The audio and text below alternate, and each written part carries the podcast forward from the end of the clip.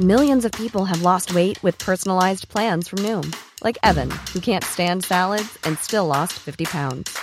Salads, generally, for most people, are the easy button, right? For me, that wasn't an option. I never really was a salad guy. That's just not who I am. But Noom worked for me. Get your personalized plan today at Noom.com. Real Noom user compensated to provide their story. In four weeks, the typical Noom user can expect to lose one to two pounds per week. Individual results may vary. Bonjour à toutes et à tous et bienvenue dans cet épisode d'interview du samedi. Aujourd'hui, nous allons à la rencontre d'un autre Olivier. Oui, c'est un autre Olivier que celui qu'on a reçu la semaine dernière. Euh, Olivier qui a euh, plus de 30 ans d'expérience sur les marchés. Il est tombé dedans quand il était tout petit. Il est parti à Wall Street. Aujourd'hui, il est ailleurs. Il a fait son bout de chemin et aujourd'hui, il va nous partager son expérience. Comment est-ce qu'il intervient sur les marchés, sa vision des choses. Euh, il va appuyer sur un élément très important qu'il va répéter très souvent. Et euh, ça aurait pu durer euh, trois heures, je pense, comme interview, mais on a dû s'arrêter. Euh, je vais pas dire au milieu, mais en tout cas, on a dû respecter le timing. Euh, J'espère en tout cas que ça vous plaira. N'hésitez pas à noter également ce, podcast 5 étoiles si ça vous plaît. Euh, je ne vous en dis pas plus. Je vous souhaite une bonne interview et bah, c'est parti. Et aujourd'hui, donc, messieurs, dames, nous allons nous retrouver avec un autre Olivier. Hein, euh, les Oliviers se suivent et ne se ressemblent pas. Euh, salut Olivier. Salut Xavier. Eh ben merci, euh, merci pour ton temps, ta, ta, ta proposition aussi de, de, partager ton expérience et je crois qu'on va voir que ton expérience est quand même assez grande et bah, du coup ça va faire, j'allais dire, moi pas monter de niveau, mais euh, voilà parce que tout le monde est à peu près au même niveau, mais là le but voilà c'est vraiment de, partager, d'échanger ensemble. Et bah je propose tout de suite de, bah, te découvrir. Euh, qui es-tu? D'où viens-tu? Que fais-tu? Alors, ok, euh, je suis. Ça, ça fait penser un peu à la chanson de Goldorak tu m'as, tu, m'as sorti, là. mais euh, ça me rappelle des bons souvenirs. Euh, qui, qui je suis? Donc, je suis euh, Jean, je m'appelle Olivier, comme tu as dit. Euh, je suis lyonnais à l'origine, donc euh, comme notre bon ami Rodolphe. Ouais. Et, euh, et, donc euh, voilà, donc je vais pas le faire avec l'accent lyonnais, je vais le faire avec l'accent normal, on va dire. Hein. Et euh, voilà, donc moi j'ai été éduqué, élevé à Lyon pratiquement toute ma vie. Et on va dire qu'à un moment dans les, de, en, en 90, en fait, j'ai bougé aux États-Unis, j'ai fait une dernière année d'études euh, à Boston pour mmh. ma dernière étude de, de, de, de, de business school et j'ai enclenché, j'ai enclenché directement en fait avec euh, avec un travail où j'ai commencé à bosser sur Wall Street euh, en 91 en gros. Voilà en 91 et donc euh, j'ai bossé euh, donc à New York pendant plusieurs années. Après pour euh, des raisons personnelles familiales et en fait je me suis replacé en Europe et j'ai bougé sur Londres. Et en gros on va dire que bon j'ai passé à peu près une bonne vingtaine d'années entre New York et Londres. Ok. Et en fait, as tout, as, du coup, tu as directement intégré les marchés.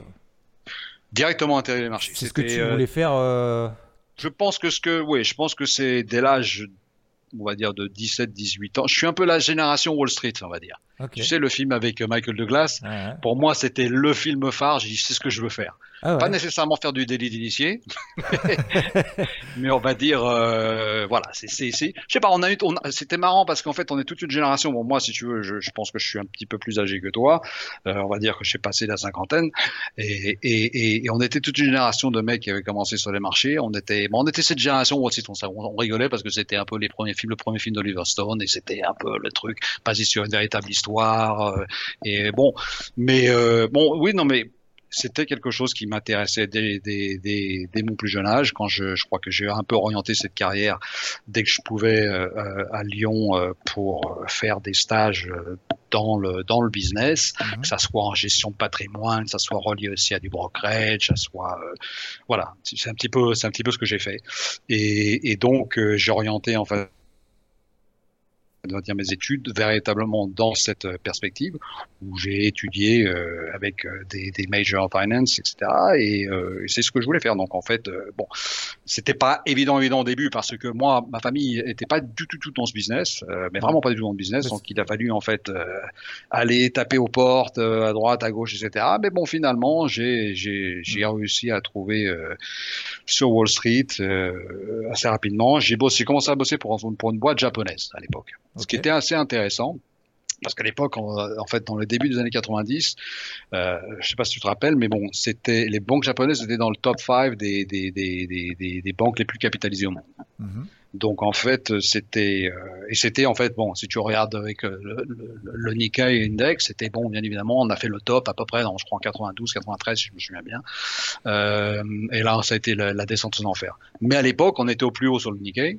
Et donc, toutes les banques japonaises étaient méga capitalisées. Elles avaient le fric, elles pouvaient faire ce qu'elles voulaient. Et donc, en fait, c'est un peu le, le, le, le, on va dire l'environnement dans lequel j'ai commencé, qui était un petit peu ahurissant pour parce que pour un petit mec de Lyon qui arrivait, qui se retrouve tout d'un coup à Wall Street, et puis là, je me retrouve avec tous les types qui sortaient bah, littéralement des bouquins comme, euh, je sais pas si tu, tu, te souviens, c'est un bouquin qui s'appelle le, Poker Menteur de, de, de Michael Lewis. Ouais.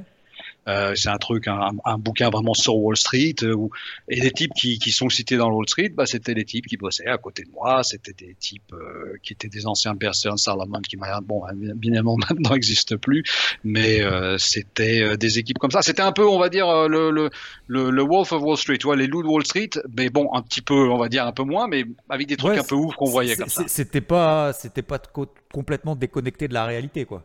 Non, non, non, non. Je veux dire, quand tu vois les trucs, le loup de Wall Street avec DiCaprio, bon, t'as des trucs qui sont bien évidemment bien, bien exagérés, mais bon, il y a des trucs qui sont pas si exagérés. Et à l'époque, bon, c'était pas diplomate, c'était pas si politiquement correct ou pas. Il y, avait pas ce genre de truc. Hein. Dire, les mecs qui fumaient dans la salle, ils faisaient ci, ils faisaient ça, ils disaient ci, ils disaient ça. Bon, jusqu'à encore, même il y a pas très longtemps, même aux États-Unis, en Angleterre, bon, il y avait pas en fait tout ce politiquement correct qui. Mais bon, c'était une époque assez impressionnante et marrante, et on voyait des trucs tous les jours et des trucs de ouf, et, et voilà. Et donc c'est un peu l'environnement dans lequel j'ai commencé. Euh, euh, moi, j'étais dans le sales trading, donc en fait, euh, c'était du business institutionnel. On traitait avec les, à l'époque avec vraiment les, les, plus gros, les plus gros fonds, les plus gros hedge funds, que ce soit Tudor Jones, Louis Bacon, Tiger Management, Soros, tous les gros CTA de la place, mm Don Capital et autres. et, et c'était les gens, c'était les gens avec lesquels on, fait le, on faisait le business. Donc, donc c'était très intéressant parce que bon, c'était vraiment le début aussi, la, la, on va dire la, la naissance de tous ces gros hedge funds. Et là, ils ont vraiment commencé à accumuler beaucoup d'assets under management. Et, euh, et, euh, et bon, voilà, c'est un petit peu, c'était mes débuts. Voilà. Et, et, et, du coup, ça t'a plu, t'as changé, t'es resté combien de temps? Je suis resté, euh, je suis resté en total à peu près 5 ans en total à New York. Euh, ok. Et, et, après, du coup, là, tu as appris, euh, as appris plein de choses, euh, tu as changé un peu de. Après, euh, bah écoute, alors bon, on va dire que euh, moi, quand on quand on faisait donc du, du, sales trading, euh, c'est-à-dire que on n'est pas censé faire de la position, du, positionnement, mais on a quand même des comptes de positionnement. Donc en fait, puisqu'on est contrepartie par rapport à tous les clients, donc en fait, et, et, vu si tu veux la diversité des clients avec lesquels on, on, on travaillait, c'était donc en fait, euh, on était exposé à vraiment beaucoup d'assets classes, ce qui était en fait euh, intéressant parce que ça, ça m'a, ça m'a vraiment, si tu veux, appris euh, à regarder, à avoir une vision très très diversifiée des assets classes et avoir une diversification des, des, des, des, des assets et des paris que tu peux avoir. Et donc dès le début, en fait, si tu veux, j'avais cette approche un peu, on va dire macro, long, short ou mais d'une manière macro en fait, c'est-à-dire, tu vois, ah, voilà, ça c'est les bonds qu'on va jouer, maintenant c'est les FX qu'on va jouer, maintenant c'est euh, c'est les métaux, c'est les comos, c'est les parce que ces types-là, c'était tout ce qu'ils ont fait, c'était vraiment le, la naissance, on va dire, des gros macro fonds comme ça euh, à mhm. l'époque. Je, je, dis pas qu'ils n'existaient pas avant, il y gens qui existaient avant, mais c'est vraiment au début des, des, années 90 qu'ils ont commencé à vraiment ramasser beaucoup d'argent et à être aussi euh, bah, les plus gros players en Europe et et voilà quoi. Donc, euh, mais donc ça m'a, on va dire ça m'a appris un peu justement cette discipline de regarder, de, me diversifier, de regarder, avoir, d'avoir une, vision très large des choses et euh, et, euh, et en même temps de travailler en fait avec ces. Euh, il y avait aussi une autre partie du business qui était le CTA, donc un CTA pour ceux qui le savent, qui, ne savent pas, c'est ce qu'on appelle un commodity trading advisor. Donc, c'est des fonds qui sont quant à la base, pour la plupart. Euh, et beaucoup, beaucoup de ces fonds, donc en fait, ont des, des algos qui vont travailler. Euh, beaucoup de ces fonds à l'époque étaient aussi pas mal de, de, de trend following. C'était en, en, majeure partie en fait, ce qu'ils faisaient. Après, bon, après il y avait différentes euh, unités de temps sur lesquelles ils travaillaient et autres. Il y en a qui étaient beaucoup plus short, beaucoup plus euh, sur des, des, unités de temps beaucoup plus courtes et l'autre beaucoup plus longues. Mais on va dire que voilà, c'était une grosse partie de ces fonds. Il y a un bon 70-80%, c'était des fonds en, en trend following et d'autres qui peuvent être, euh, d'autres algos en contrarian et autres. Mais ça m'a ça m'a appris beaucoup de choses et notamment en fait la, la chose que je pense que qui m'a qui m'a que j'ai retenu le plus dès le début, c'est que bah c'est quelque chose que j'avais jamais eu euh, après ni à l'école de business ou à l'université, c'est que tu peux en fait avoir faux assez souvent, ouais. mais en même temps gagner de l'argent. Ouais. Et moi à l'époque, pour moi, avant que je sortais de l'école où, où je connaissais pas vraiment, pour moi le trading c'était encore une idée assez large. Je me disais, bah, il faut que tu 80-90% du temps tu dois, tu dois, tu dois être. euh, Tu dois avoir raison. Tu dois avoir raison. Pour gagner de l'argent, c'est comme ça, tu peux pas faire autrement. Mais la vérité, en fait, c'est que à traiter avec ses, avec tous ses, ses clients et puis bon, après à les avoir étudiés, avoir passé euh, du temps, beaucoup de temps à regarder tout leur track record. Et maintenant, je parle de fonds qui, qui doivent avoir à ce, à ce jour facilement entre 30 et 50 ans de track record dépendant du fonds que tu regardes. Hein. C'est pas des, euh, c'est Hmm. pas des, c'est pas des, c'est pas des gens qui, qui ont commencé. Ces, ces gens-là, euh, si tu veux, pour la plupart, s'ils vont avoir un, un win rate, enfin un taux de, de, de réussite de peut-être de l'ordre, on va dire 40 à 50 c'est déjà, c'est déjà beaucoup. Hmm. Donc en fait, c'est un truc qui m'a vraiment, euh, on va dire, euh, impacté euh, à, la, à la base, c'est parce que je me disais, tiens, c'est quand même assez incroyable. Euh, et on avait un de nos clients d'ailleurs, qui, qui s'appelle, qui était un, un grand hedge fund manager maintenant, qui est, qui est là à retraite, enfin il est semi-retraite on va dire, mais c'est un mec qui s'appelle Tom Basso, il avait un fonds qui s'appelle Trendstat, et c'était un très gros fonds de CTA aussi à l'époque. Et ce type, il a fait une expérience très intéressante. Il avait fait une expérience qu'il avait mis en marche, mais après ils ont backtesté aussi le truc. Et puis ce, cette expérience a été retestée par différentes personnes au fur et à mesure du temps. Mais ils ont fait un truc, un flip. Ils ont, ils ont fait. Euh, ils- ils- en gros, c'était. Ils balançaient une. Comment tu dis ça? Flip of a coin. euh, en- Oui, tu- tu- un lancer de pièces. Un lancer de pièces, merci. et, et puis, I am, I et am the traductor. non, non, mais ouais, non, je m'ex- je m'excuse, tu sais, parce que tu sais quoi, j'ai passé tellement d'années, même maintenant encore à ce, à ce Non, jour, non, euh, je, bien. je parle Ouais. beaucoup en anglais, et il y a des fois, c'est, c'est, c'est, j'en, perds des fois quelques expressions françaises. Enfin bon, je m'excuse. Mais alors donc ouais donc en fait il a fait cette expérience en, en, Ouais. en lançant une pièce Ouais. donc en fait on va dire véritablement sur la sur la base du nombre de de, de fois où tu vas le faire bah, une, t'as une pourcentage de, de probabilité de 50-50 Ouais. ok et en fonction de ça donc il achetait ou il vendait il avait un panier en fait de, de futurs qui traitait mais par contre il avait un risk management un money management qui était très très très euh, enfin très serré très bien euh, édité dès le départ et au fur et à mesure, en fait, il a quand même gagné de l'argent dessus. Donc, il a fait, et, et le, c'est le point qu'il a, qu'il essayait de faire, c'est qu'il disait, euh, l'entrée c'est bien, mais évidemment, bon, le timing c'est important et tous ces trucs, mais le, mais, mais le plus important, la plus, les, les, les roues les plus importants du chariot, c'est ça. C'est mon position management, mon risk management. Parce qu'avec ça, je peux me permettre de, faire même une entrée n'importe quand.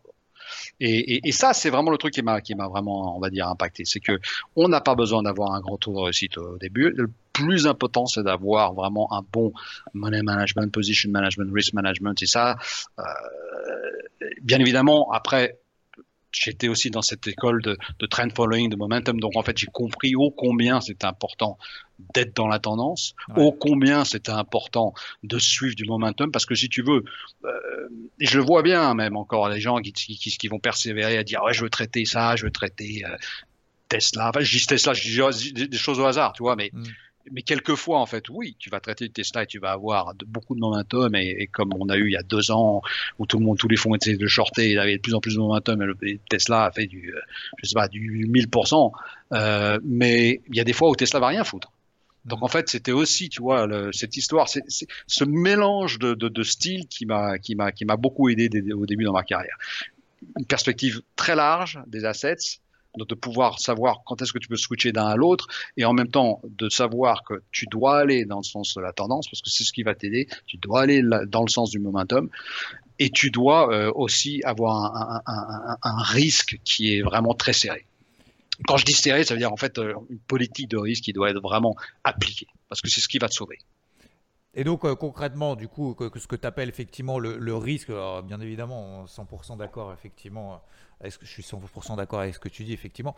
Mais pour, euh, pour revenir justement à cette notion de risque, comment, comment, comment tu expliques qu'avec un taux de réussite, parce que je pense que ce que tu dis, c'est fondamental, C'est-à-dire qu'avoir un taux de réussite de, de, 90%, en fait, euh, ça dépend effectivement si, euh, si tu coupes tes positions euh, en gain très très rapidement et que tu fais une grosse perte, ça peut te ruiner en fait 90% de tes gains d'avant.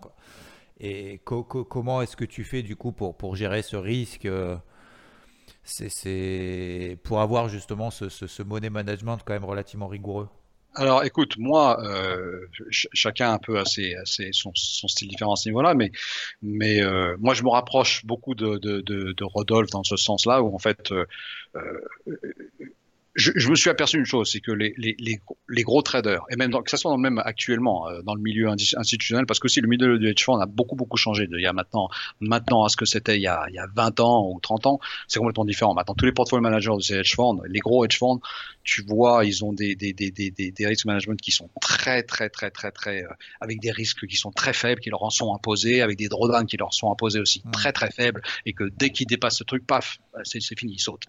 Et, et, ça a vraiment beaucoup changé. Même à un tel point que je trouve que c'est même trop parce que c'est-à-dire que euh, on leur donne même pas assez de flexibilité. Mais, mais moi, bon, c'est très simple. Déjà, euh, je ne mettrai jamais plus euh, que de 1% de mon compte de trading Okay et encore, j'ai plusieurs comptes de trading parce que j'ai des comptes qui sont plus, on va dire, plus gestion long terme et des choses qui sont plus trading, on va dire intraday moyen terme. Mais de toute façon, je n'aurai jamais euh, plus d'un trade, même, avec beaucoup de conviction, de plus pour cent de mon equity. Pour commencer. Et la plupart du temps, en vérité, ça sera même beaucoup moins on va dire ça ça ça ça, ça va ça va euh, ça va tourner autour de 0,5 à 1%. Et les gens quand je leur dis ça, ils me disent mais t'es malade. Mais comment tu peux faire de l'argent avec ce truc comme ça? Bah, Tu fais de l'argent. Hmm. Tu fais de l'argent parce qu'en fait, justement, tu t'exposes pas. C'est-à-dire tu peux avoir aussi, encore une fois, 40% euh, de, de, de, de, taux de réussite. C'est-à-dire que 6 trades sur 10, tu perds. 4 trades sur 10, tu gagnes. Mais le truc, c'est que parce que tu as un risque et parce que tu vas couper ce risque, euh, tu as coupé tes positions qui sont perdantes. Alors comment je les coupe? Euh, Moi, personnellement, j'ai des, des, stops qui sont basés sur euh, qui sont basés sur en fait la volatilité. Okay. En fait, euh, j'utilise moi la TR. Hein, alors la TR, c'est une mesure en fait de volatilité, euh, et, et, et, donc je vais euh, calculer euh, mon risque, mes stop loss, là où je vais euh, sortir, par rapport à justement un, un, un, un, degré de volatilité qui est automatiquement mis dans le truc. Ok. voilà. Et donc c'est comme ça justement bah, après que, que, ouais, que, que tu arrives à couper en fait des positions euh, perdantes finalement relativement rapidement. Et après, est-ce que ouais, euh, par rapport à tes objectifs, du coup après tu laisses courir des pauses, tu fais des objectifs Alors après, mes, techniques, voilà, mes, mes, mes, mes, objectifs en fait sont euh, la plupart du temps en fait dès que je et je sais que bon, il y a aussi, ça c'est aussi un truc qui est très discuté, mais bon, les gens vont dire que tu dois prendre un trade où tu as un minimum de risk reward, en fait, en, ce que tu es prêt à risquer, ce que tu es prêt à gagner, un minimum de 2, 3 et plus. Ok? Bon. Je, je, suis complètement d'accord avec C'est ce qu'on appelle, juste entre parenthèses pour que tout le monde comprenne, c'est le, le, ratio potentiel sur risque, c'est le potentiel qu'on a sur une position par rapport au risque que l'on prend. Quoi. Tout à fait. Et effectivement, généralement, on dit euh, faut, faut avoir un minimum 2 ou 3, sinon ça sert à rien. Exact. Alors moi, si tu veux, ceci, je l'applique dans le sens où en fait, avant de prendre un, une position, que ça soit de l'intraday ou, du, ou, du, pour du moyen long terme, je dois avoir en face de moi, c'est-à-dire en regardant la gauche de mon chart, parce que moi je suis aussi très technique. Hein. Je, je, dois dire que bon, j'ai essayé différents styles au fur et à mesure euh, de, de, de ma carrière et des années de l'expérience, mais bon, je suis vraiment en approche technique. Je pense que je suis comme toi, comme comme comme Rodolphe, c'est-à-dire que j'ai vraiment euh, une approche très technical du, du, marché. Mais bon, quand je vais regarder mes charts, il faut qu'il y ait du potentiel. Il faut qu'effectivement, si ce trade va marcher, il va me donner du 2, 3, voire 5 fois. Okay Mais par contre, si je vois que le, le, potentiel immédiat me donne un ratio de 1 par 1, c'est-à-dire je suis prêt à perdre, je te dis au hasard, 100 euros, mais que je sais que je peux les faire 100 euros assez rapidement, ouais. je prendrai ce trade. D'accord ok. Donc euh, parce que si tu veux par expérience, par, expérience, si tu veux, je sais que je vais sécuriser ce trade. Et dès que j'ai sécurisé ce trade avec en ayant mon, mon ratio de 1 par 1, euh, je me mettrai euh, mon stop loss à break-even et après ça devient une option.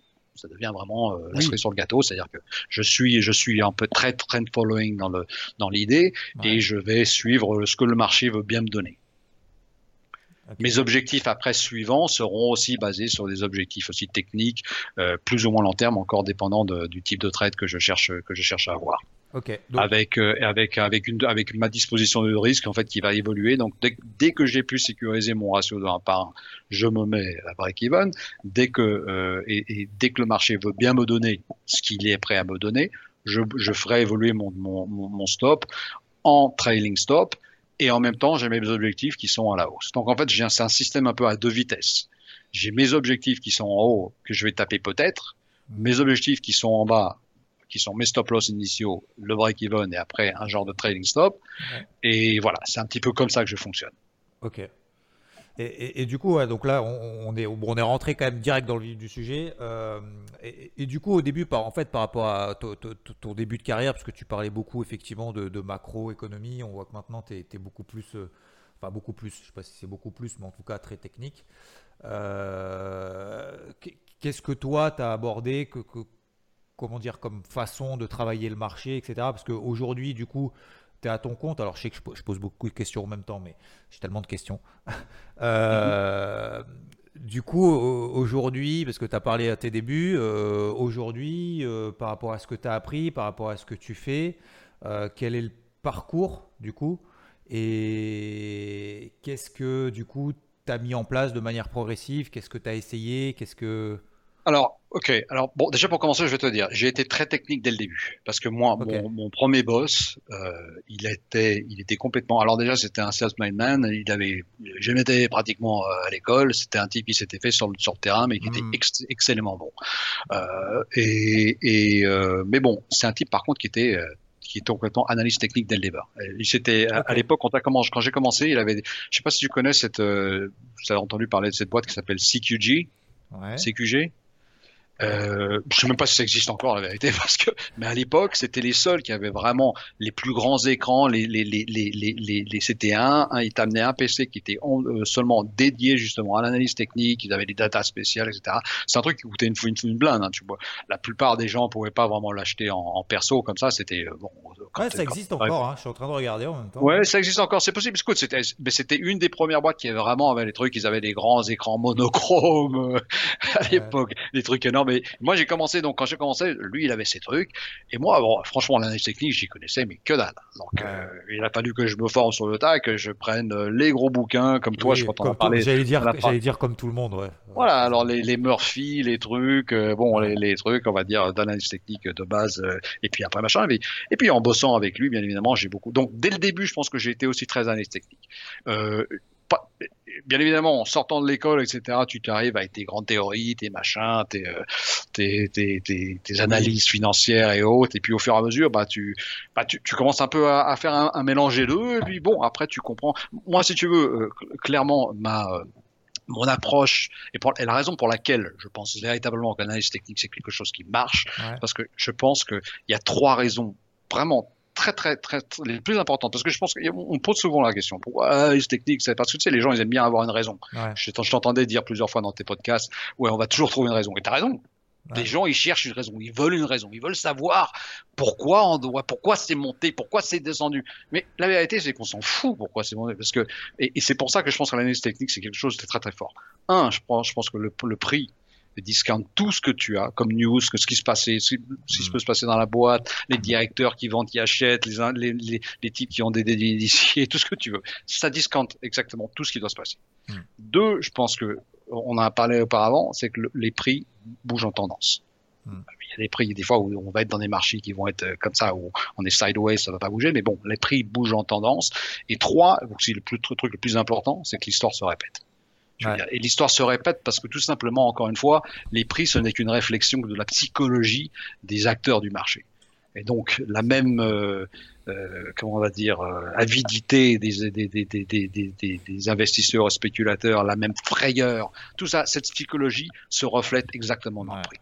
Ouais. Donc, si tu veux, moi, bon, au début, ça m'a je me disais ok c'est intéressant lui il fait sa technique etc bon et puis et puis plus tu grattes plus tu comprends plus tu tu apprends plus tu t'aperçois que, que, que, le prix est, la, pure base de tout ce qui va se passer il euh, y a un, livre qui je pense si si si, si tu écoutes enfin euh, des gens qui écoutent ce podcast, ils, ne l'ont jamais lu, je leur conseille. C'est vraiment un des, des, des meilleurs livres que j'ai jamais lu par rapport au marché qui s'appelle, euh, s'appelle le titre en français, ça doit être euh, Mémoire d'un spéculateur peut-être?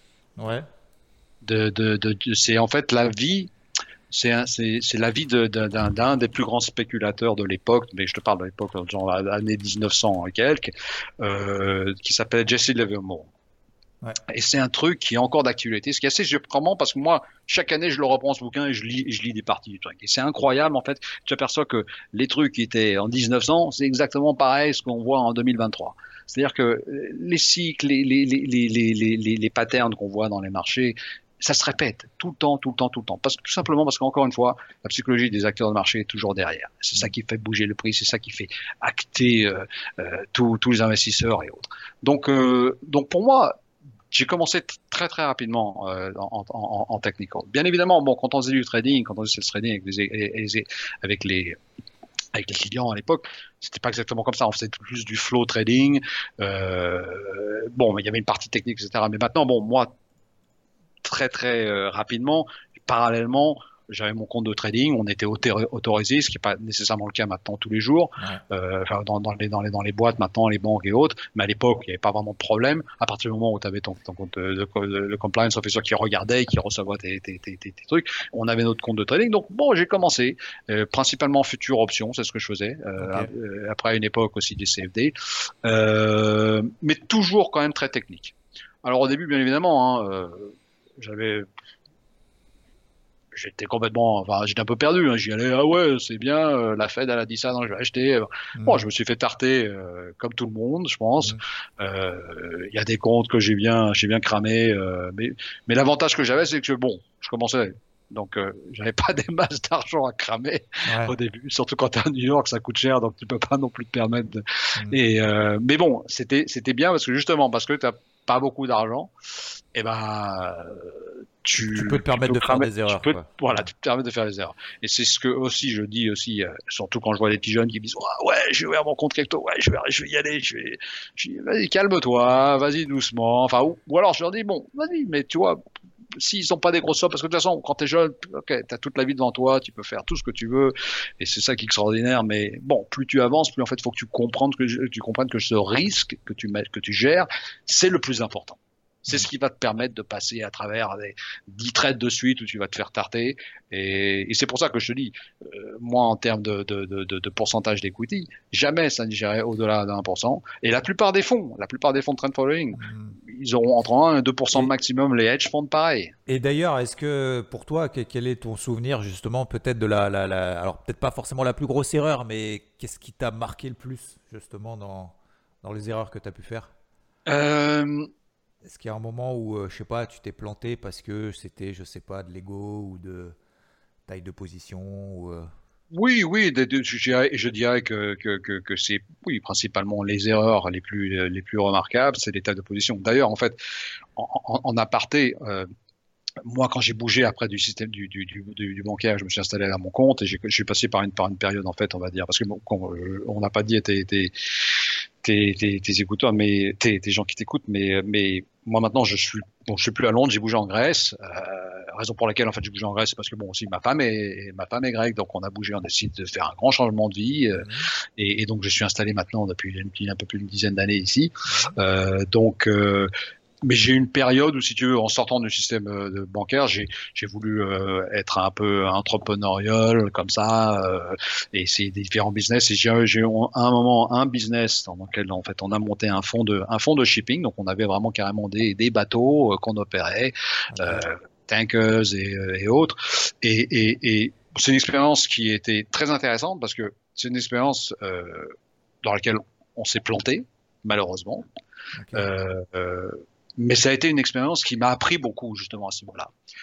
Au-delà même du trading, parce que si tu euh, tu as beau faire ton, ton, ton, ton, due diligence et bien regarder le problème de, dans, dans, tous les sens, mais quand tu rentres dans un business que, un, tu ne connais pas nécessairement. Moi, quand je suis rentré dans ce business, attention, je, moi, je m'occupais de la partie que je connaissais le plus, on va dire finance euh, et autres, et relié aux investisseurs. Mais le type avec lequel j'étais associé, c'était un type qui avait fait du, du, du, du shipping, enfin, c'était un armateur depuis de, de, de, nombreuses années. Hein. Euh, on est rentré à un moment dans le marché où justement le marché c'était bah, de 2008 en fait la crise, de, la crise de crédit, où tous les assets en shipping, tous les bateaux, le, le, les, les, le, le, prix du fret était cassé la gueule pratiquement 70-80%. Ouais. Donc à ce moment-là, tu dis ah bah tu sais c'est pas cher. Ouais. Même et, et, après le, le, le, marché consolide pendant, pendant un moment, tu dis ah, c'est pas cher. Ouais. Et, euh, et malgré tout ça, eh ben bah, tu sais que quelque chose qui est pas cher, ça peut devenir encore moins cher. ah, c'est vrai. C'est vrai.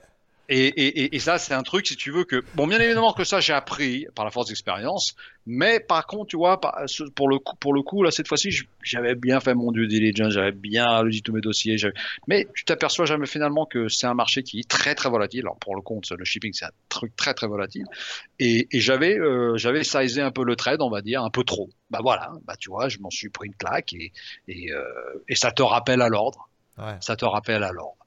Euh, bien évidemment, je me suis pris une claque, pas au point de, de, de, de, de aller jouer de la guitare dans la rue, hein, mais, mmh.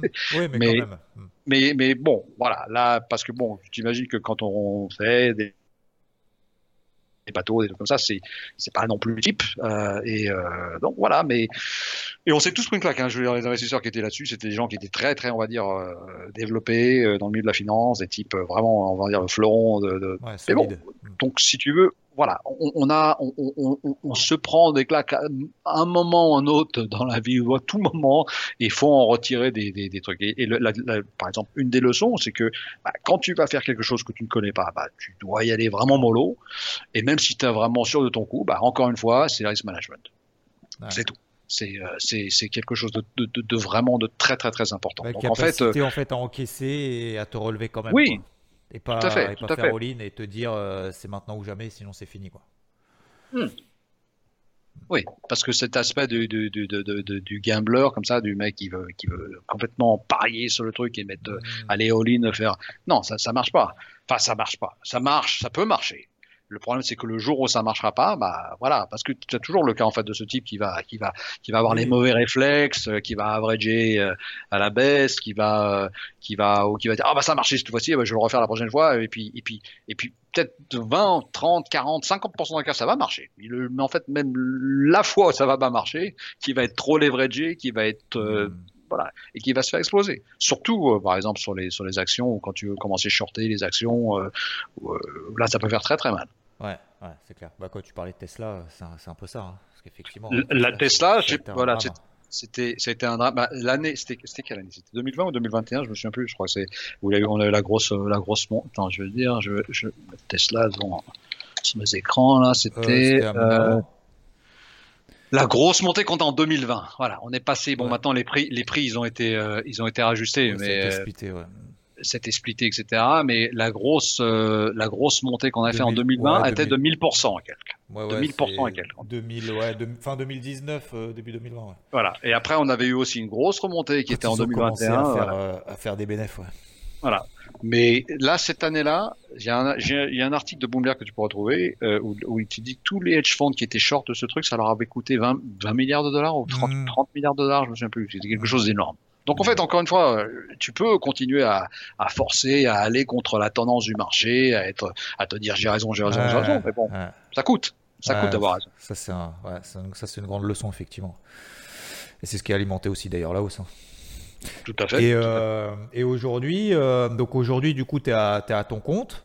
Et euh, est-ce que, alors même si tu as parlé justement de cette notion technique, est-ce que, est que globalement, tu as, une, as une journée type? Comment tu t'organises aujourd'hui Écoute, moi, ma, ma, ma, vie. alors, j'aimerais j'aimerais rapprocher un peu de ce que ton, ton dernier la dernière personne que tu as interviewée, qui s'appelle Olivier aussi, que je salue. Olivier. Et, euh, et, ce qu'il a dit qui, était intéressant parce que bon, si je me souviens bien, donc il avait vendu son business, il avait vendu sa maison, euh, il a vendu sa femme, euh, enfin non, excuse-moi. C'est le truc qu'il a pas vendu. voilà. Non et, et, bon et après il s'est mis à son compte, mais bien évidemment, je pense qu'il avait une, aussi une gestion du risque qui était quand même assez importante, assez suivie. Et, et d'après ce qu'aussi ce qu'il ce qu'il disait, c'est qu'il avait aussi d'autres ressources. Et je pense que c'est quelque chose de très très important. Bon, je pense que de toute façon, euh, Rodolphe, il le dit euh, dix mille fois et qu'il faut encore le répéter. On peut pas vivre de ce, de, de ce trading si, un, euh, déjà, on n'a pas un capital qui est assez important. Alors, bien évidemment, je pense que chacun à chacun son, budget. Hein, je veux dire, euh, c'est pas à moi de dire, tu, vois, je veux dire, chacun a son budget propre, il sait exactement. Mais ça, c'est un bon exercice pour justement pour commencer, spécialement et, tout spécialement en fait pour les, gens qui sont un peu plus jeunes ou moins jeunes, c'est de savoir quel est ton budget. Ok, combien j'ai besoin chaque mois, chaque année, on va dire pour pour pour pour vivre normalement, pour, vivre comme je veux le vivre. Mmh. Et après, euh, une fois que j'ai ces, ces, données de, base, eh ben, c'est de me dire, OK, quelles sont mes rentrées financières d'un côté pour pouvoir justement assumer ce budget, ces dépenses, et, et, par la suite, donc avoir un capital qui te permet d'investir moyen, long terme. Moi, j'appelle ça en fait de l'active investing parce que bon, j'ai plus vraiment cette notion de portefeuille stagnant. J'ai des portefeuilles en fait qui vont euh, qui vont bouger en fonction justement bon des traînes et des, et des du risque et de la volatilité. Donc euh, que ça soit même pour le long terme ou, moyen terme. Mais je pense que c'est très important que les gens comprennent ça. C'est que tu dois avoir des ressources. Tu dois, eh dois surtout avoir euh, une, une, comment t'appelles ça, être bien dans ta tête. Et donc, pour être bien dans ta tête, bah, il faut pas avoir le stress de se dire merde, comment je vais payer la facture d'électricité du mois prochain? Parce que si tu as ça dans ta tête, c'est même pas la peine de commencer à faire du trading ou même de l'investissement. C'est complètement euh, illogique de faire ça. Comme dans tout, hein, d'ailleurs. Hein. mais donc, il faut que les gens, ils arrivent à se mettre au point à ce niveau-là et se dire, ok, j'ai mon plan, je sais c'est quoi mon, quel est mon budget, euh, je sais de combien j'ai besoin pour vivre, être tranquille dans ma tête. Et à partir du moment où je suis tranquille dans ma tête, alors là, je peux me mettre à expérimenter. Et, quand, quand je dis expérimenter, ça veut dire que les gens qui n'ont jamais fait ça au début, ou alors qui sont vraiment au début, encore une fois, risk management. Et, ça, les gens vont penser que je suis fou quand je dis entre 0,5 je, si je me souviens bien, les discussions que j'avais avec Rodolphe, euh, je pense pas qu'il mette beaucoup plus entre 0, il est entre même 0,1 et 0,3 mm. sur son portefeuille euh, de, de, risque par equity. Si je me, si je me plante pas, hein, tu pourras me corriger là-dessus, mais donc, euh, donc, euh, mais, mais si tu veux, quand tu dis ça à quelqu'un, ils comprennent pas. Déjà, déjà, ils, ils, comprennent pas que bon, on parle de 0,1, 0,2, 0,3, 0,5, c'est le stop là. C'est pas nécessairement le, le, nominal que tu mets sur un trade. Hein. C'est différent. Oui, c'est le risque en fait max que tu prends sur un sur un trade. Tout à fait. D'ailleurs, en, par, en parlant de ça, juste pour, pour une petite aparté, moi aussi, j'ai aussi un genre de, de, de, de, second niveau en fait sur mon risk management, c'est-à-dire que quand je vais traiter par exemple des, principalement des actions, parce que les actions, tu as un risque de crédit qui est beaucoup plus fort. Je parle pas spécialement de TF, mais même par exemple, je le fais, mais les actions, genre type Tesla et autres. Pour moi, je vais avoir bien évidemment mon, mon stop loss qui est basé sur un pourcentage précis, comme j'ai dit entre 0,5 et 1%, mais euh, je vais avoir aussi un taux maximum nominal de mon compte. C'est-à-dire que maintenant, sur les actions, je ne mettrai jamais 10% de plus de mon compte en nominal.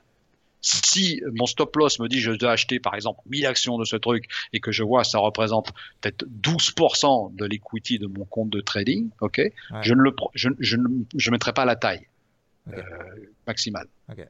Pourquoi je fais ça? Parce que tu as un risque de crédit. bon, même, même en intraday, les gens ils me disent qu'en intraday, il n'y a pas trop de risque. Il y, a, il, y a, un risque, exactement le même risque, parce que quand tu as une annonce qui sort et, et que tu euh, connais pas le truc. Ça suspendu, hein, les actions. Hein, bien sûr, euh, bien sûr, ça se suspend toutes les deux, toutes les deux minutes. Donc le, le risque, il est exactement. Arrivé. oui, oui, bien sûr, bien sûr. Je suis sûr que ça t'est arrivé euh, maintes fois. Non, mais oui, moi, moi, je connais un copain justement qui me dit toujours, moi je fais que de l'intraday maintenant, effectivement, parce que je veux pas avoir le risque de la nuit et tout qui peut se passer, mais dans la journée, il est quand même positionné des fois sur des trucs. En plus, c'est assez spéculatif, des trucs justement qui sont suspendus. Et là, euh, pas sortir. Exact. Exact, exact. Donc, si tu veux, moi, cette, cette notion, ce que j'entends à chaque fois dire, comme tu disais, tu citais sur les réseaux, ouais, bah, chanson de l'intraday, c'est beaucoup moins.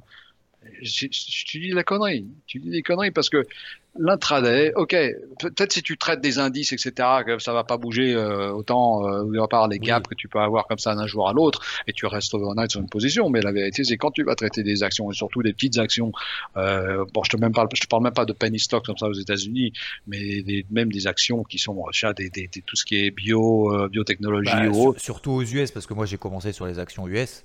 Ouais. Pour la volatilité, la liquidité, c'est autre chose qu'en Europe. Hein.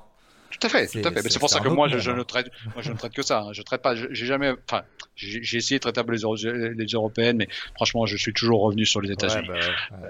Donc, euh, mais, mais ça, c'est un peu mon deuxième niveau. On va dire que j'ai un niveau de stop loss sur mon equity, mais j'ai aussi un niveau nominal. Et je le fais parce que justement, quand je sais qu'il y a un risque overnight, et je peux, je peux te donner des, des, des dizaines et des mmh. dizaines d'exemples, même de grosses caps, des Facebook, des, euh, des, des, des Bank of America qui ouvrent le lendemain avec euh, qui chute de 10, 15, 20%, mais ça, c'est pour des grosses caps, parce que pour les plus petites caps euh, qui vont ouvrir en baisse de 50, 60, 70%. Alors tu comprends, euh, quand tu as ça, et que tu as une position overnight, et que tu as T'as, je sais pas, je sais pas, 50% de ton compte, bah tu fais le calcul. T'as un truc qui fait un ouvre 50%, euh, t'as 50% de ton compte là-dessus, bah t'as perdu 25% de ton equity. En overnight, comme ça. Donc ça, c'est important. C'est un deuxième degré de risque. Je pense que les gens aussi, doivent, Il y a beaucoup de gens qui ne le prennent pas en compte, mais c'est très important de prendre en compte. Ouais, c'est vrai. Et aujourd'hui, du coup, euh, tu as, une journée type? Comment, comment tu travailles le marché? Parce qu'on a parlé un peu justement d'intraday, de, de swing, de long terme, euh, globalement alors moi, si tu veux, je structure un petit peu mes mes euh, mes, journées. Alors mes journées, elles commencent euh, assez tôt. Je suis à 7 heures euh, debout et je regarde un peu mes marchés. J'ai alors j'ai, on va dire, quelques assets que, que, je, que je, quelques instruments que je suis en permanence.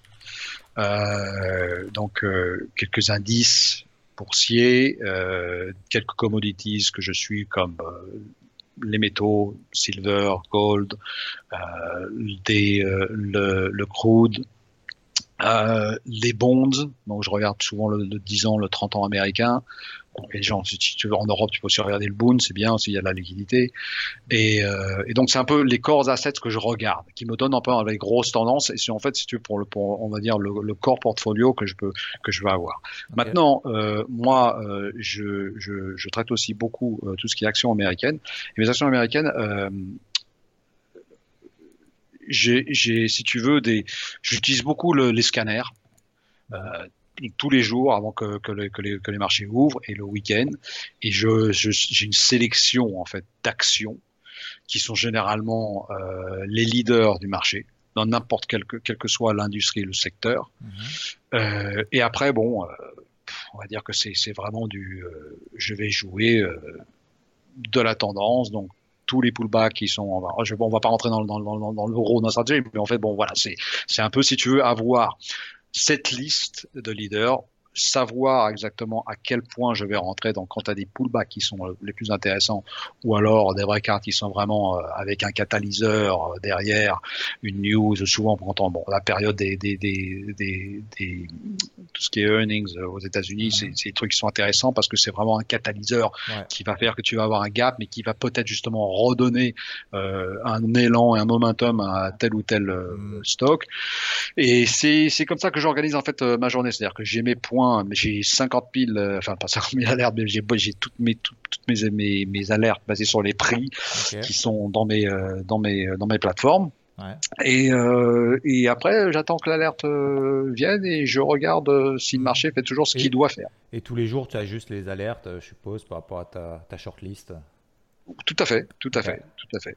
Et, et, tu fais plus du coup plus d'intraday, plus de swing, plus de moyen terme, c'est un peu ouais, c'est un peu diversifié quoi. Je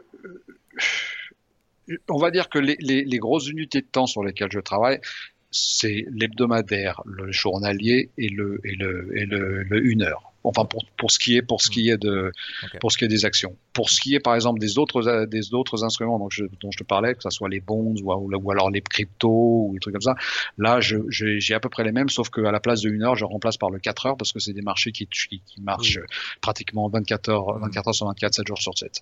Donc en fait, j'ai j'ai si tu veux cette, cette mon ma, mon unité de temps intermédiaire elle est un petit peu plus grande sur ces assets parce qu'ils tournent. Mais par contre, les, les stocks américains, les actions américaines, bon, c'est 5 jours. Bon, il y a bien évidemment, il y a les, y a les, il y a les, les, périodes de trading électronique, euh, mais euh, bon, c'est 5 jours par semaine. Hein. C'est du lundi au vendredi, c'est 6 jours, c'est 6 heures et demie par jour. Donc euh, voilà. Donc le 1 heure, c'est une, une, bonne, ouais. on va dire, c'est une, une, bonne unité d'intermédiaire. Ouais. Mm -hmm. tiens, j'ai une question. On va prendre 3 minutes puisque tu as quand même une sacrée expérience, plus de 30 ans sur les marchés. Le contexte actuel là, sur les marchés, quel est, c'est quoi ton avis, ton, j'allais dire ton sentiment, je sais pas si on a vraiment des sentiments, mais euh, par rapport à euh, l'inflation, l'intervention des banques centrales, euh, par rapport à ces turbulences au niveau bancaire et tout, est-ce que plutôt plutôt bullish, plutôt bearish, plutôt entre les deux, plutôt méfiant?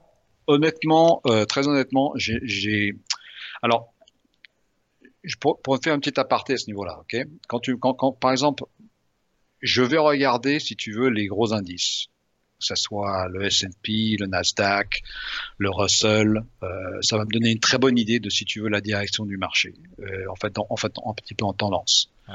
Euh, à partir de là, si tu veux, moi, je préfère aller dans les secteurs ou alors carrément les actions qui sont véritablement partie des secteurs qui sont les plus performants.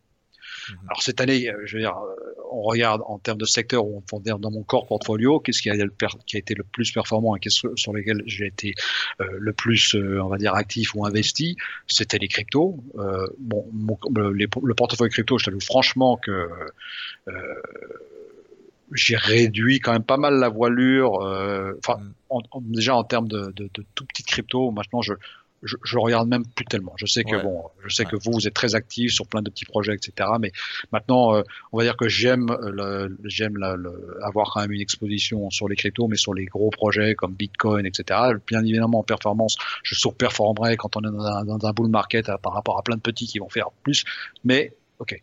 Et, et, et après, euh, en termes de d'indices, quand j'ai cette, si tu veux, cette confirmation je cherche en termes de, de boule bear, etc., j'irai ensuite faire ma seconde recherche, à savoir quel est le secteur qui porte le plus. Mm. Encore, d'après mon analyse, toujours la même chose.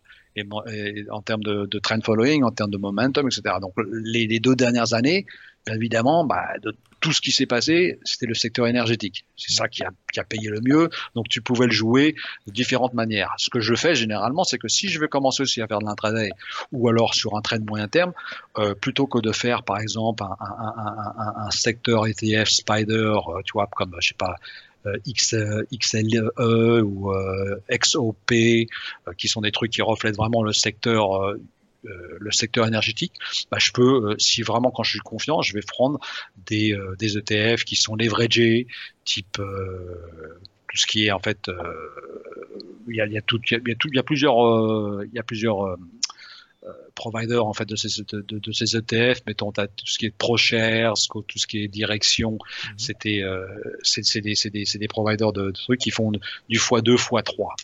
Euh, ce qui permet en fait de, de, travailler un ETF par exemple, parce que c'est quand même très liquide, ils, ont, ils offrent une très bonne liquidité.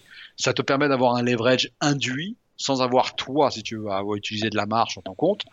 Et puis bien évidemment, bon, après c'est toujours la même chose. Hein, on revient toujours à l'histoire de, de, risk management. Euh, donc euh, c'est ce que je vais faire en fait. Si tu veux, c'est un petit peu cette analyse en fait euh, macro du début. Où est-ce qu'on est dans le. Oui, dans, puis après tu dans, fais l'entonnoir et puis après. Exactement. Tu Exactement. réduis, tu dis que dans le secteur, je vais avoir des actions et ces actions, je vais prendre les plus performances et après tu utilises l'analyse technique. Ou, ou, ou, ou, alors, ou encore, je te dis, ou alors ETF si je suis, si je veux pas avoir un risque de crédit qui est aussi important basé sur une action. Parce que bien évidemment, je pense que c'est aussi, c'est important pour, euh, mais, mais, mais d'une manière générale, ce que j'en, ce que j'en retirerais comme leçon, c'est que dans le mouvement global des choses, tu as des secteurs qui vont vraiment surperformer. Cette année, par exemple, on a vu, bah, on a vu au début d'année le secteur, tout ce qui est or, Moi, je suis sur le trade de, de l'or euh, comme avec vous depuis aussi un petit moment. Euh, je suis, mais, mais, mais l'or, tu peux le jouer de plein, plein de différentes manières. Tu peux le jouer sous CFD, tu peux le jouer sur futur, tu peux le jouer par ETF parce que bien évidemment, les, des, toutes les minières vont avoir aussi un, un effet, euh, un effet leveragé implicite là-dedans. Tu peux jouer avec des ETF qui sont aussi leveragés sur ces, ces minières.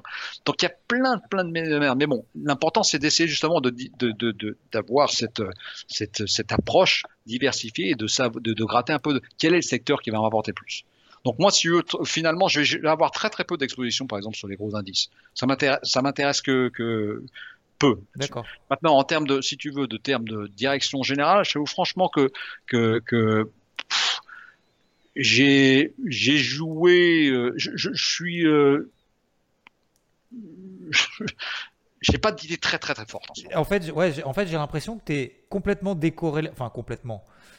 Tu décorrèles finalement un peu de l'ambiance globale pour essayer justement d'attraper ce qui surperforme vraiment, quoi c'est ça?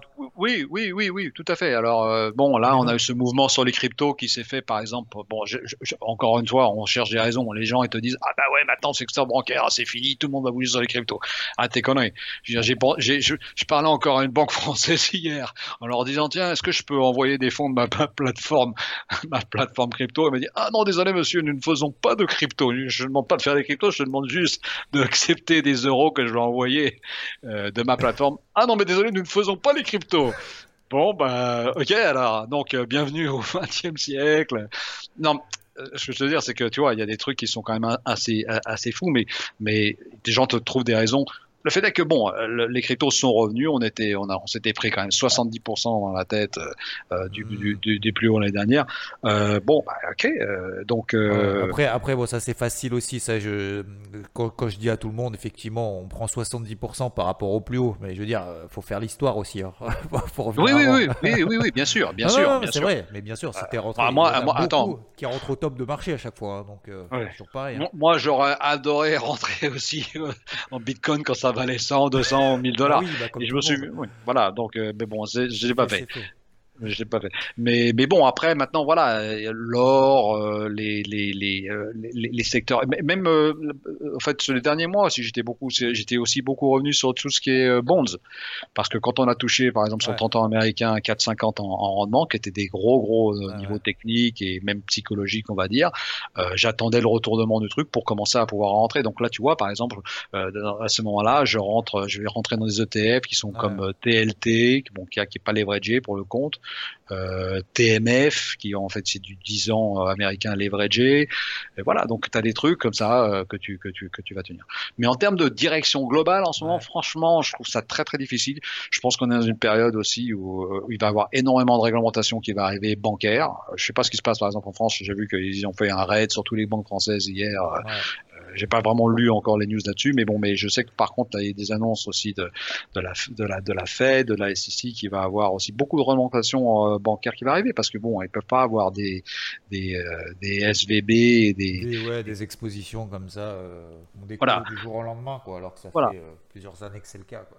Et je pense que et je pense que des, des, histoires comme ça, ça te ça te ça te pousse en fait à encore une fois être très très euh, faire très attention à ton risque. Et mais ça te montre encore que cette année que même des, des, des ce qu'on appelle l'obligataire qui est supposément être sans risque, ben non, c'est pas sans risque. L'obligation, ah, ça bouge. Euh, je veux dire, le, cette année, enfin l'année dernière, on va dire le portefeuille de papa-maman, qui est le, le, portefeuille de base 60-40, on va dire 60% donc actions, 40% obligations. Euh, ou inversement d'ailleurs.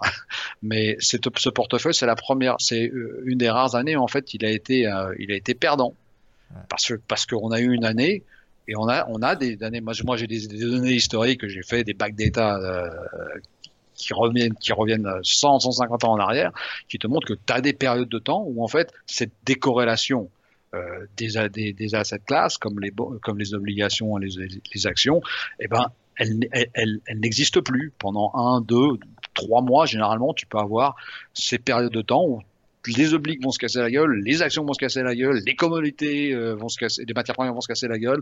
Euh, il y a des périodes comme ça. Et donc dans ce cas-là, qu'est-ce que tu fais? Bah, Il bah, y, y, a que ton risque qui te permet d'accepter le truc ou de, ou de, savoir que tu vas avoir un certain drawdown sur ton compte. Euh, donc globalement, globalement, t'es plutôt, es plutôt neutre en fait. on va dire. Je suis, je suis, je suis, ouais, je suis, euh, T'es je pas suis confiant, vraiment, mais t'es pas non plus euh, super emballé, quoi. Je suis pas super emballé, je suis pas encore super, je suis pas en, vraiment, euh, euh, ouais. Euh, inquiet, euh, moi je suis toujours inquiet par, de- par D'accord. définition. Ok. Je ouais. suis toujours en fait, euh, mais je, je, je fais toujours, je te dis encore une fois, c'est beaucoup de, je pense de, par expérience, beaucoup de choses est basé sur ma gestion du risque. Je pense que c'est ce que la chose la plus importante que je peux que, que, que je pourrais en retirer, Ouais. et, que, peut-être les, les gens qui écoutent en, en retireront. Ouais. Euh, alors, je te propose un petit, euh, un petit quiz. Est-ce que euh, un petit quiz de fin? Simplement, bah, tu réponds l'un ou l'autre, et puis bah, comme, comme d'habitude. Alors, bon, je pense que la première est quand même assez simple, mais analyse technique ou analyse fondamentale? Technique. Ouais.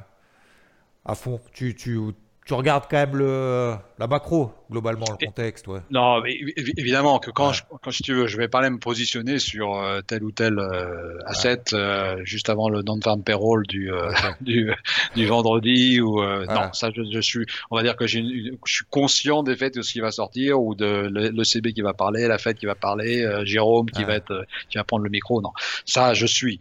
Mais on va dire que, que je pense qu'avec le temps j'ai appris vraiment à écouter ce que le marché me dit. Ouais. Parce que je peux, parce que quelquefois, oui, je vais avoir ma, je vais avoir ma vue macro. Mais ma vue macro, c'est bien, mais quand tu as, quand je suis à contrario du marché et que, que je me fais déchirer sur mon compte, bah, c'est bien d'avoir ta vue, c'est bien d'avoir raison, euh, d'avoir son Ouais. ego, mais bon. Ça t'évite peut-être aussi le bruit, peut-être. Oui, oui, oui, as oui, oui, bruit, oui, euh, ah, du du bruit de marché. Tu... Voilà. Qu'est-ce que Oui, oui, t'as beaucoup de bruit de marché et ça, et ça, faut vraiment faire, euh, faut vraiment faire le, le, le ménage là-dessus. Mais on va dire, après, en termes de fondamental, si, euh, quand je vais regarder euh, que telle et telle action euh, vient de sortir ses, ses, ses résultats et que bah, tu regardes un petit peu, en fait, justement, qu'est-ce qui fait que pourquoi tu as un gap de, de 15-20% sur l'action et que tu vois que voilà il y a une croissance euh, trimestrielle, une croissance d'année en année en fait des, des earnings, de, tout ça. Ça c'est les données fondamentales qui m'intéressent parce que ça, parce que je comprends qu'il y a un catalyseur derrière le mouvement et que ça donne, ça me donne si tu veux bien évidemment encore plus de d'opinion sur le trade. Hmm. Mais, mais, mais bon, je suis pas le type qui va aller regarder dans le, dans le, dans le, le, compte de le bilan et autres de la société. Ouais. Déjà, déjà, je suis pas assez bon pour ça. Je sais que Euh, indice ou action? Action. Enfin, je veux dire a- a- action, mais bon, j'aime bien aussi les indices, mais mais pas indices euh, encore en- en- dans le sens euh, euh, indices macro, genre les gros indices. J'aime les indices qui sont sectoriels ou, ou industriels. Ok. Euh, boule ou bear? Euh, Joker. C'est vrai? Ok, ni l'un ni l'autre. Ok. Non, non, ouais, non. En ce moment, je, ouais, je j'ai pas. Non, mais pas, pas forcément en vraiment- ce moment, mais de manière générale. Ah. Bah, De manière générale, euh, non, plutôt boule. J'allais dire, dire justement, tu shortes les actions et tout ou- Je suis. hmm, ça m'arrive de, de shorter un peu les actions, mais c'est pas tellement, c'est pas Parce tellement mon, mon, mon game. Parce que j'allais dire, ouais, quand tu es sur les actions, tu as plus tendance justement à chercher des opportunités à l'achat, quoi. Hmm, Oui, mais euh, tu sais quoi, il faut savoir, il faut, il faut apprendre avec le, avec le temps à quoi tu, tu es bon. Et, donc- et puis, et puis surtout ce qui correspond à ta personnalité le plus. Je pense que tu as des gens, moi j'ai des, des copains euh, qui traitent des actions et qui sont vraiment des spécialistes euh, du short euh, parce que bon, c'est, ils vont jouer, ils ont une approche très, très, très contrarienne, ils ont une approche en fait aussi de, de ce qui est en fait, euh, je sais pas comment on dit ça en français, mais mean reversion, c'est-à-dire que quand tu as vraiment des gaps énormes ou quand tu as une action qui a pris 300-400% dans l'espace de 3 à 5 jours par exemple, et ben là ils vont regarder quoi. ils Ouais. vont regarder les excès pour retourner justement vers la, le mean reversion, donc vraiment à la, la moyenne du truc. Donc tu as des gens qui sont vraiment très confortables avec ça. Ouais. Euh, par contre, quand tu fais ça, Ah, c'est clair que Ouais. il faut être très très très très très très très très discipliné Encore sur ton plus. risque. Ouais. Encore plus, Ouais. parce que bon là, euh, voilà, et et il y a des gens qui sont très très bons à ça. Euh, moi, c'est pas tellement mon truc, on va dire, mais ok. Je- Des fois, je vais le jouer parce que je vois que les copains qui sont très très bons et qui vont me dire tiens, il y a ça, je vais le regarder et ok, ça peut correspondre à mon à une vue intraday que je vais avoir. Ouais. Et puis aussi, tu sais quoi, je, le, aussi un truc qui est important, euh, pas que je que, j'invite les gens à le faire parce que je pense que avant de commencer justement, quand tu commences à trader, il faut avoir déjà ta stratégie, ton process qui soit bien établi. Et euh, une fois que tu as fait tout ça, que tu as bien tes timings, ton risque est bien en place, tu peux commencer à regarder des trucs qui sont un peu plus compliqués comme les comme les options. Les options, c'est généralement, euh, on va dire la le truc que les, les, les, les, les petits jeunes ils vont commencer à arriver parce que c'est super leveragé, ça coûte pas cher, etc. Mais bon, le problème c'est qu'il y, y, a des tas de trucs qui vont avec. Mais, mais bon, ça c'est une, des manières, par exemple, pour lesquelles j'arriverai aussi plus à shorter. C'est parce que moi je connais mon risque dès le départ. Ouais, ouais, ça c'est important. Ok, toi, vraiment, ouais. C'est vrai que le risque, comme cette notion de risque est quand même, est quand même vraiment le, le cœur central en fait de ton approche, quoi. Vraiment ça. Oui, on va dire, on va dire que c'est important dans, ouais, ouais, dans, important. et ça devrait être important dans, dans, chez n'importe quelle euh, pour n'importe quelle personne. Bah écoute, je te propose Olivier euh, le, le, petit euh, le petit mot de la fin. Si, euh, si tu avais quelque chose, si vraiment ouais, tu avais quelque chose à appuyer, à dire justement à toutes les personnes qui nous écoutent avec, avec justement cette heure d'interview, déjà merci à toi pour, pour ce temps et pour justement ce partage d'expérience. Euh, je, je, je, suis certain, parce que moi j'en ai encore beaucoup, j'ai encore beaucoup de questions, mais bon, on peut pas faire un truc sur trois heures. J'ai encore beaucoup de questions justement vis-à-vis -vis de ton expérience. Bon, peut-être qu'on reproduira le, le, truc pour approfondir. Si jamais vous avez des questions, n'hésitez pas à le faire justement dans le, sous l'émission. Et, euh, et, on verra. Mais du coup, bah, ouais, si tu avais quelque chose justement à apporter par rapport à ton expérience, je... par rapport à ce que tu fais aujourd'hui, ce serait euh, Écoute, par rapport à ce que je fais aujourd'hui, je pense que, que, que J'y dirais deux choses. Euh, enfin, j'y dirais deux choses. Je vais dire euh, que les marchés financiers, c'est quelque chose de, de fabuleux. Je, je, je, pense, je me, je me suis, je m'estime très très chanceux dès mon plus jeune âge d'avoir pouvoir été dans ce milieu parce que euh, tu as des gens qui ont des, métiers beaucoup plus difficiles, euh, dans lesquels ils gagnent beaucoup moins d'argent. Et en fait, euh, justement, les gens des marchés financiers ont des gens qui qui ont pas des. Enfin, je veux pas dire que c'est pas des boulots difficiles. C'est des boulots demandants, c'est des boulots psychologiquement aussi euh, où tu dois vraiment donner de toi. Euh, mais bon, en général, on va dire le risk reward il est vraiment bon dans, dans cette partie du, du boulot. Enfin, du, du, tout du moins, il l'a été.